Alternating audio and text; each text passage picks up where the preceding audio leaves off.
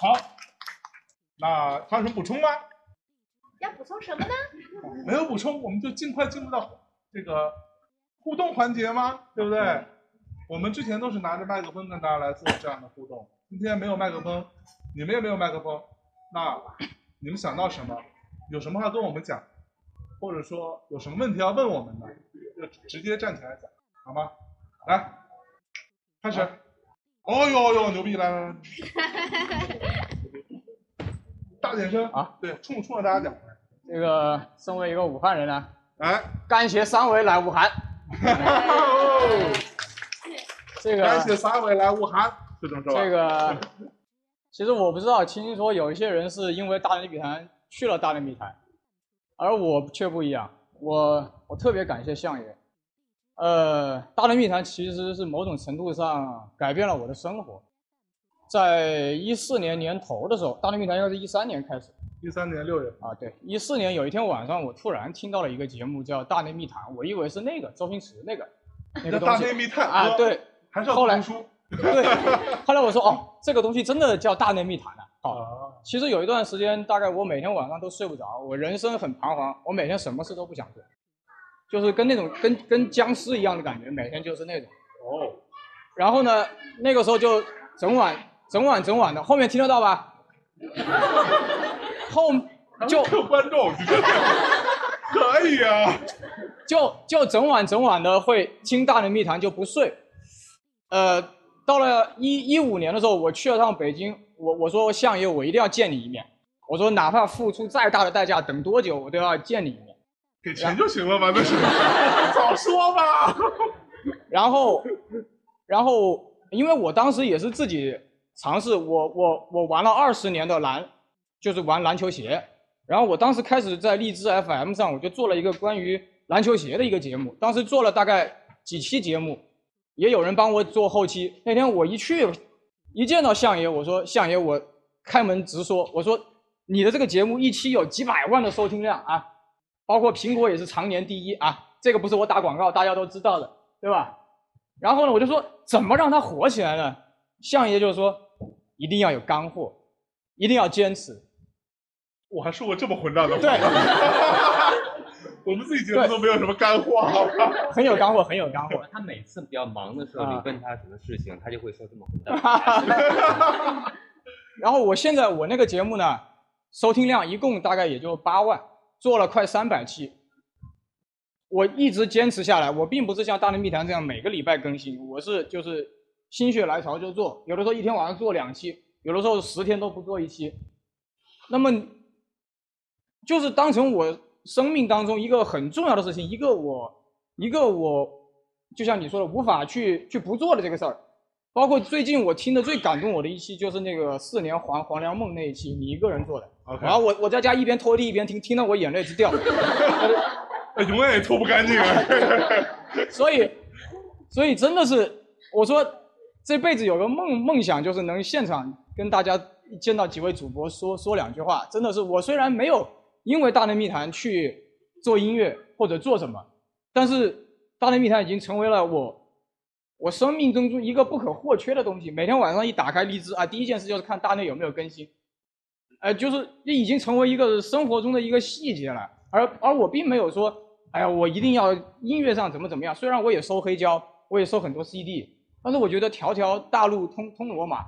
刚才三位主播在说在说音乐感感动自己的时候，我觉得其实大内密谈也是一样。我这绝对没有打草稿的，虽然我昨天晚上也没睡好，但是真的是大内密谈在二零一四年的某个晚上，真的是拯救了我们，拯救了我的人生。我我真的很感谢相爷，不会没有大内密谈，没有我今天站在这里跟大家说这番话，也没有我现在做的这么这么积极向上的，呃，有牛逼吧？啊，积极向上的事情，真的是很很感谢大内密谈，真的是，而且我第一次看到米娅，第一次看到米娅，第一次看到米娅，不是 不是，大家不知道，刚才我以为是个工作人员，我从他身边走过，我说这个工作人员怎么有点奇怪呀、好像也好像在好像在哪里见过。刚才向爷一喊，哦，你好，你好，你好，你好。行行，我就说这么多，感感谢大家，感谢感谢感谢感谢。谢谢，哇，哎，其实，然后咱们刚开始做这个事儿的时候啊，我们真的讲真的，我们没有从来没有想过说能够影响什么人，能够传达什么，什么输出什么，这些对我来，在我个人看来是没有，没是没有什么太，你如果你想要这么做了，你就一定做不到。我们更没想过这件事情。其实，嗯，好吧，反正我现在也还蛮感慨。来，下一个。哎，来，单身狗，单身狗，你站起来，大家看一下你，Mr. Lonely。想先先解释一下我为什么不听那个音乐类的节目。哎，为什么呢？呃最好你有个好理由，知道吧？其实我一开始听的，因为我的母亲非常喜欢邓丽君，然哦，后我的父亲非常喜欢张国荣，然后有品味。对对，那个时候其实听了很多这种，怎么说，我觉得很有内涵的音乐。嗯，但是我初中喜欢上了一个组合，它叫 AKB 四十八。啊，知道了，原来原来一个演唱的一个歌手是可以会不会唱歌的。我觉得音乐有了不同的感觉你。可以转到这边，对，啊让大家那个后面也听到，对对对。呃，然后 AKB 四十八很厉害，是吧？我跟你讲，我我我我还真的准备说找一期节目专门聊聊 AKB 四十八，但不是聊音乐，啊，是聊是聊他们是怎么怎么那个操作是非常牛逼的一个操作。就我我甚至讲说，我如果说花点时间去真的花多花点时间去研究一下，把它整理出来，我可以出去讲课。那个是非常厉害的操呃，作，上野已经有人整理过了，这种是叫格子群经济学。都傻逼他妈的，能靠谱吗？有我牛逼吗？啊，那你继续说呃，然后我现在想问一个问题，啊。就是嗯，像我母亲、我父亲那个时代有梅艳芳，中国有那个邓丽君、有张国荣，嗯，这些都能称之为中国呃歌坛的传奇的人物，是歌坛的英雄。然后我就觉得到我的时代，中国音乐没有英雄啊，没有传奇，呃主要是没钱。啊。OK，好，呃，大家不知道有没有听到他的问题啊？他是在说他的父母那一辈有邓丽君、有梅艳芳、有张国荣也好，这些都是英雄，就是歌坛的英英雄传奇，对吧？Kind of legend，对吧？那我们这个时代是不是没有？其实我我不知道老贺怎么看，反正在我看来，这个大家如果看过一部电影叫做《午夜巴黎》，那个乌乌迪艾伦的一个电影，就他的那个逻辑是这样的，他会穿越嘛，对吧？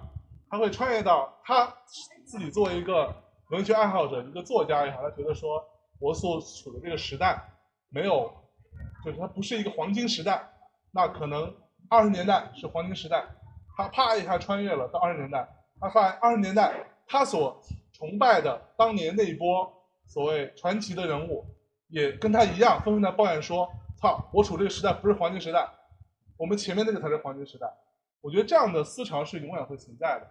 但是，呃，我觉得传奇这件事情是呃有几个重要的点。第一，它一定是需要足够的时间去检验出来，最后留下来那个东西。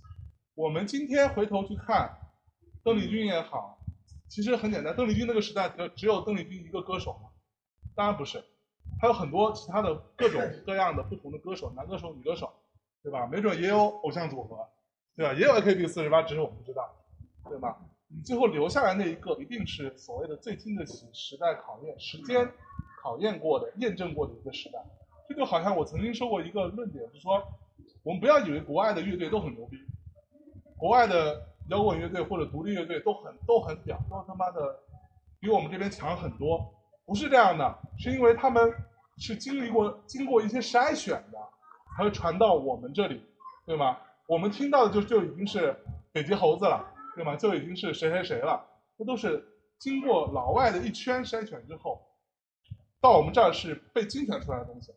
你去我们现在的办公室，我们办公室二十四小时放着一个一一堆背景音乐，全都是独立乐队，每个都听起来啊挺有样的，但听完之后你他妈脑子里一一个旋律都不会记得住，都是屎一样的东西。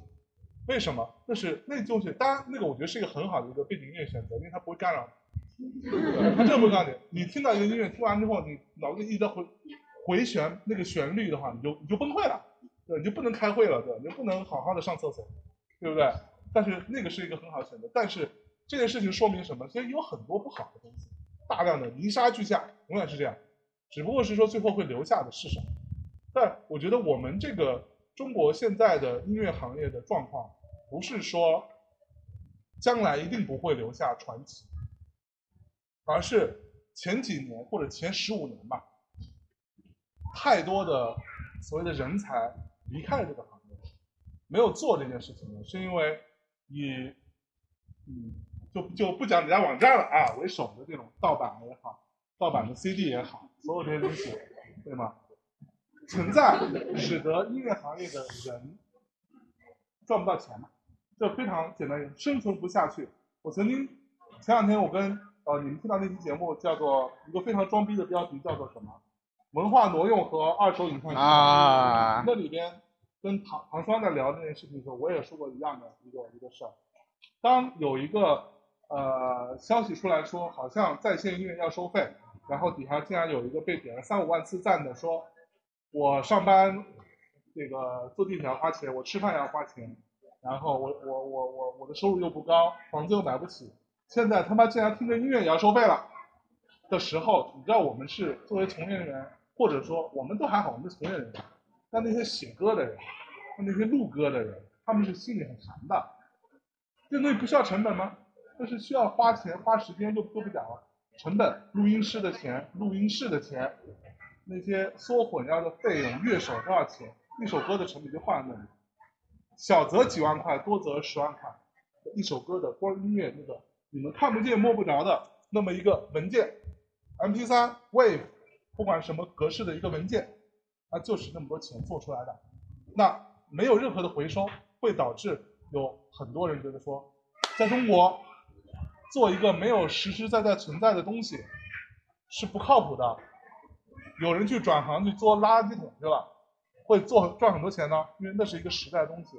我卖二十八，我卖三十八一个垃圾桶，你觉得很合理？你卖一张 CD，买一个数字的唱片，卖个二十八、三十万，你觉得真他妈贵？但实际上哪个成本更高呢？对吧？我觉得这就是之前的一个一个一个状况导致的。但是这两年慢慢有变好，但是我我其实还蛮警醒这件事情。现在唱片公司收到钱了，尤其大唱片公司收到钱，这个钱真的是你的那些版权值的那个钱吗？我在这个部分表先打一个问号。我觉得那个是几大互联网公司之间互相竞价嗯产生的一个互相拍卖出来的一个钱。对，它未见得是真的值那个钱，因为很简单，这个钱有没有最后能够赚回来？QQ 音乐拿了那么多，呃，无论是呃环球的、华纳的、Sony 的三大唱片的独家版权，花了那么多钱，三年，它能赚回来吗？赚不回来。这就我觉得这个就这个是一个不平等的一个状况，但是我可以比较下意识的，或者说比较偏心眼的把它理解为互联网公司在向传统的音乐版权公司还前几年的债，我可以这么理解。但是这个也不是一个好的一个循环。说白了，今天如果说大家这些东西走一走走走完之后，听一听谁谁谁赢了，最后就死了另外几家，最后剩下那一家的时候，不管是哪一家，他真的还会给你那么多钱？就像曾经的滴滴打车，对吧？大家觉得说特特别好用又便宜，他把其他家拼死了，他现在价格提上去，你用还是不用？嗯，该收割就是要收割嘛，对吧？所以这是我的观点。但是话又说回来，到底有没有可能产生好的音乐人呢？我觉得这两年会比前几年好，而且独立音乐在这两年是一个黄金时代，它所处的市场环境是黄金时代。理智的一张唱片可以卖，数字音乐可以卖十五二十万张，对吧？赵雷也不管是谁，不管是谁都可以卖，还不错。什么好妹妹也是一样，对吧？它会有带来大量的收入。以前我们就经常讲说，靠音乐本身不挣钱，得靠巡演去挣钱。巡演是挣钱的吗？巡演本来的逻辑，你小型巡演都是为了宣传，为了推广的，对吧？但是后来已经在中国市场变成一个畸形的状态，说巡演要挣钱。但现在音乐本身是可以挣钱的。你这一张唱片卖完之后，它的收入可能会上百万，在数字这个部分可能会上百万。那他做这张唱片可能没有花那么多钱，他会收回成本。那这种音乐人接下来会做什么？他会可能会花更多的钱在音乐制作上，对吗？花更好的录音的水准，他的心态会更好，他不会那么急于去挣快钱。我觉得这就是独立音乐最好的时代。我讲完了，嗯，老师你有补充吗？讲一点啊，就是刚才呃象征说的，就是每个年代的人都会认为过去的某一个时代才是黄金时代，但是如果每一代人都这么想的话，那么他忘了一个事情，你现在没有去做一些发掘现在的有价值的新的音乐，那么过了几十年之后，当以后的人再来回头看你这个时代的时候，他所认为的黄金时代，在你这个时时代就不不可能再存在。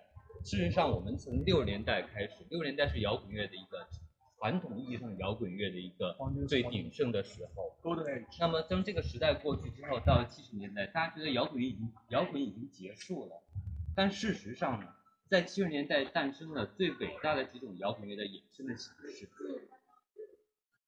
硬摇滚，嗯，呃，金属，金属，呃，艺术摇滚、前卫摇滚，包括电子乐，到现在那么流行的电子乐，它的萌芽就是在七十年代。对，七十年代末期中，包括那么多伟大的乐队，像 Yes，像 King Crimson，嗯像大家都应该知道平克·弗洛伊德。，Pink Floyd，那七十年代完了过了之后，到八十年代，大家觉得好像大家都在跳 disco，就这个俗不可耐的年代。但实际上，当八十年代过去以后，九十年代人回头再去看那个时代的时候，他发现了八十年代有那么多伟大的后朋克乐队，对伟大的新浪潮乐队 New Order，，New Order Joy Division，对，然后所有都是这样，所以我们不用去老是去怀念以前那个时代是怎么样，邓丽君有谁谁谁。现在我们也可以想说，十年前、十几年前，大家都在听周杰伦，那可能周杰伦或陶喆这一这一波音乐人，应该是一个最后的所谓的公共偶像。对，所有人大家都会了解，都会去听，但现在没有这样。那我我认为这个可能是这个时代一个新的一个特征，而且我不认为它是一个坏事。也就是说，受众已经细分了。对，嗯，有有喜欢听电子乐的人，他们在他们在深度的发掘那些音乐；有喜欢听朋克，朋克 他也在深度的发掘那样一些东西。就每个人在针对一个自己真正的口味，在运营自己的兴趣或运营他们的事业，而不需要一个虚幻的大家公共去推送的一个东西。因为原来是唱片公司垄断的几个大的唱片公司，他们拥有发行的渠道，他们拥有媒体上的话语权，没错，所以他们可能告诉全国人民，就是这些音乐是最好的，你听他们就好了。对，你选择好了。但是这个时代过去了，互联网给了大家很多很很多多样的选择，音乐人可以上传自己的音乐，没错它可以吸引，即使是说全中国十几亿人，每个省，假设只有几百个人愿意为他的音乐花钱，那么几十个省加起来，这些几千个忠实的用户也足够养活这么一个独立的音乐人。嗯，没错，这样就足够了。每个人都能都能精细的找到自己的喜欢的对象，或者说能够吸引的。是，所以我认为这也是一个新的一个趋势，我认为它是一个有价值的一个趋势。没错我，稍微再提，比如说现在大家不管用腾讯也好，还是就 QQ 音乐，还是说用网易云音乐、虾米音乐，你就会发现每天把百度音乐放在哪里吗？对百度派和音乐，嗯，啊，每个平台都在做自己的造星计划，在内容上的扶持，然后对乐队的，然后对乐手的扶持，对产业链上面的很多的都投入了非常多的热钱进来，然后包括还有很多现在的网综。包括现在正在非常火的《中国有嘻哈》，对吧？然后八月份开始播的《中国乐队》，对，我觉得就是好事情，就是把一个原来的小圈子，就可能在角落里面的的音乐发掘出来，放到了台面上，嗯让让有机会有更多的人多了一种选择。我觉得这就有了流量，有了关注度，也就意味着有钱，有更多的钱进来，也就像回回到一个正循的正向的循环。然后音乐人有更加的从容，会更加的就是呃就是有有余力去做更好的音乐和制和作品，这是一个非常好的循环。OK，好，那接下来哈，等等等等等等，稍等，提问之前，这个时间可以把你们